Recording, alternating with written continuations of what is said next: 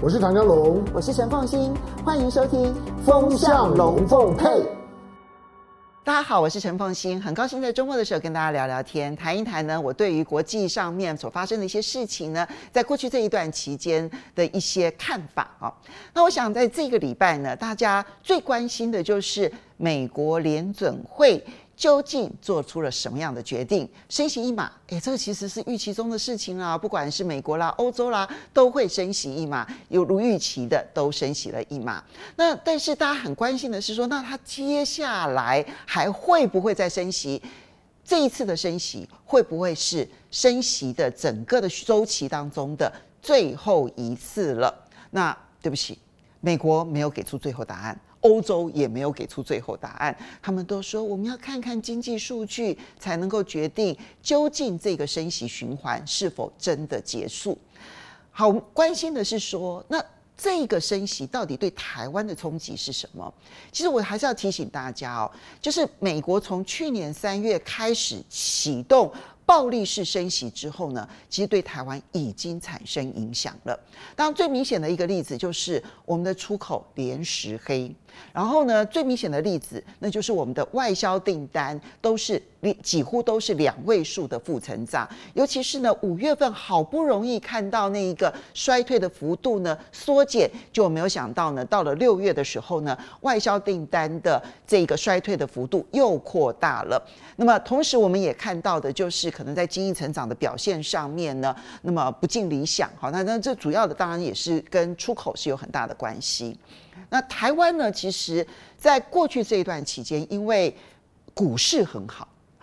就请注意哈，股市跟经济的表现，它不一定是百分之百的 match，它常会有时间差，哈，只是呢，看这个时间差的，那那而股市里头呢，资金面扮演了非常重要的角色。这以后呢，其实如果有机会的话，也许我们可以找时间再来谈一谈。但是呢。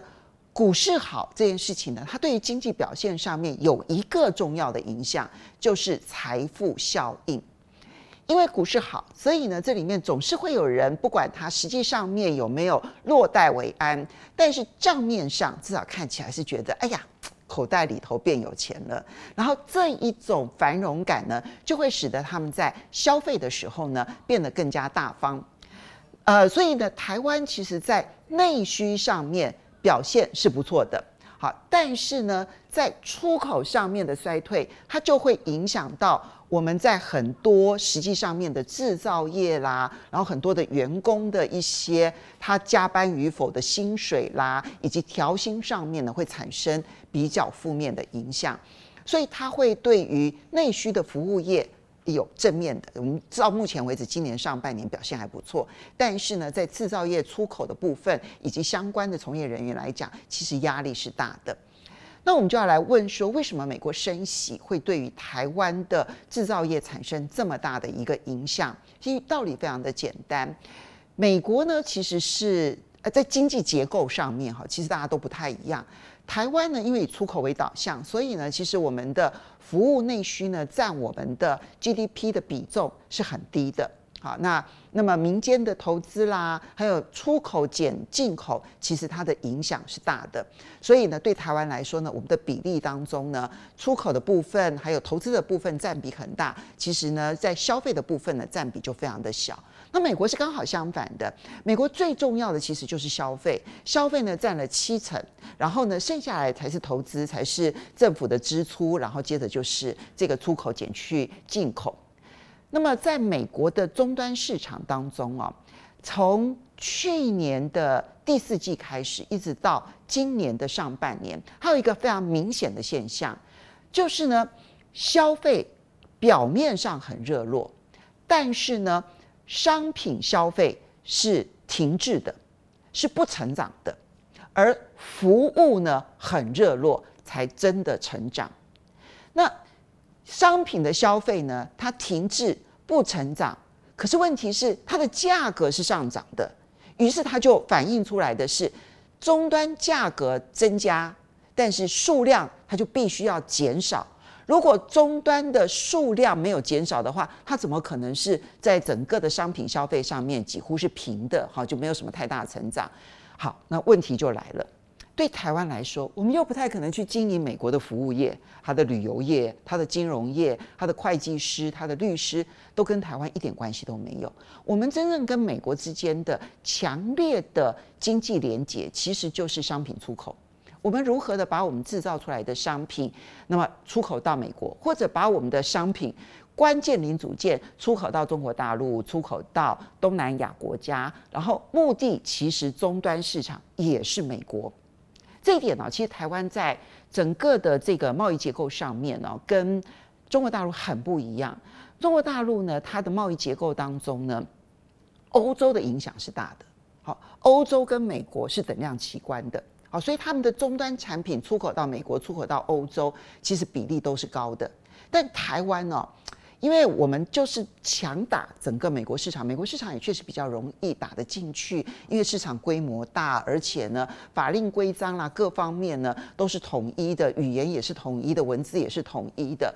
但是欧洲市场对我们来说一直都非常的困难，因为呢，欧洲它分配太多太多。不同的国家，那语言也不一样，文字也不一样，然后呢，这个法令规章也都不一样。好不容易呢，货币统一，可是除了解决了货币统一之外呢，其他的问题通通都没有解决。所以相形之下，我们在欧洲的用力程度其实是比较少的。那么在美国这部分呢，其实就变成我们最主要的终端产品的出口国。所以呢，如果美国不好，台湾是。非常不好，我还记得大概是在一九九零、一九八零年代、一九九零年代的时候呢，当时呢有一位媒体前辈啊，他就有一个标题，然后后来成为呢台湾呢很重要的一个这个形容词，就是美国只要打个喷嚏，台湾就感冒。好，那我现在把这个关联度呢说清楚了之后，你就会发现到美国在终端商品上面的需求。如果没有办法快速的提升，那台湾要销往包括了中国大陆、包括了东南亚、包括了美国，就会变得非常困难。偏偏美国今年以来哦，它的商品消费上面，除了汽车一枝独秀之外，其他商品其实表现都不好，所以我们的出口的表现就非常的糟，都是两位数的衰退。而且我们是对美国两位数的衰退，对中国大陆两位数的衰退，在东南亚的部分呢，稍微的好一点点，但也是衰退。对欧盟也衰退，对日本也衰退，这就是我们现在承受到的一个极大的压力。那美国升息跟这件事情有什么关系呢？其实美国的升息啊，它目目前已经看到的一个明显的现象，就是呢，他们不愿意。减少服务上面的消费，比如说，呃，你出去餐厅吃饭啦，然后呢，或者是旅游啦，他们不愿意牺牲这个部分。那这个部分呢，是疫情解封了之后，他们觉得很重要的人生享受，所以他们的服务业这部分的消费呢，目前的力道还是相对强的，但是。那商品能够不买就不买吧，所以呢，你看到我们生产的很多的商品，其实都已经受到了影响。我看到美国有一个呃很重要的一个报告哈，那么他们是每一年其实都会预这美国的零售零售业者所形成的一个协会，他们就会去调查说，哎，这些零售商他们怎么去评估两大需求，一个叫做返校需求，那九月的时候。好，一个就是耶诞的支出，好，因为耶诞节都要送礼物给亲朋好友嘛，好，那他们的支出，这是两大支出，美国人非常重要的两大零售销售的时候最重要的一个支出，当然耶诞是最重要的，然后其次是返校需求。那么现在还没办法去调查到底耶诞的时候呢，美国人平均每一个人的消费是多少钱？但是呢，在返校需求这件事情上面，那么就发现到说。平均每一个家长的支出以及总支出都是衰退的。他们的返校需求的那个买的商品很多，其实跟台湾都息息相关。譬如说笔记型电脑，譬如说手机哈之类的。所以，嗯，台湾其实在返校需求这件事情上面，其实恐怕从六月份的外销订单的衰退就已经看得出来，因为六月的外销订单它会在七月、八月生产，那已经是最后关头了。你要赶上返校需求，其实七月就一定要出货了哈。所以这里面就可以看出来，它已经拖延到可能只能够期待它的耶诞需求能不能够回升。如果耶诞需求没有办法快速的回升的话，那我们出口的苦日子还要维持相当长的一段时间。那这个到底能不能在液氮需求上面的回升，它就有几个很重要的因素影响。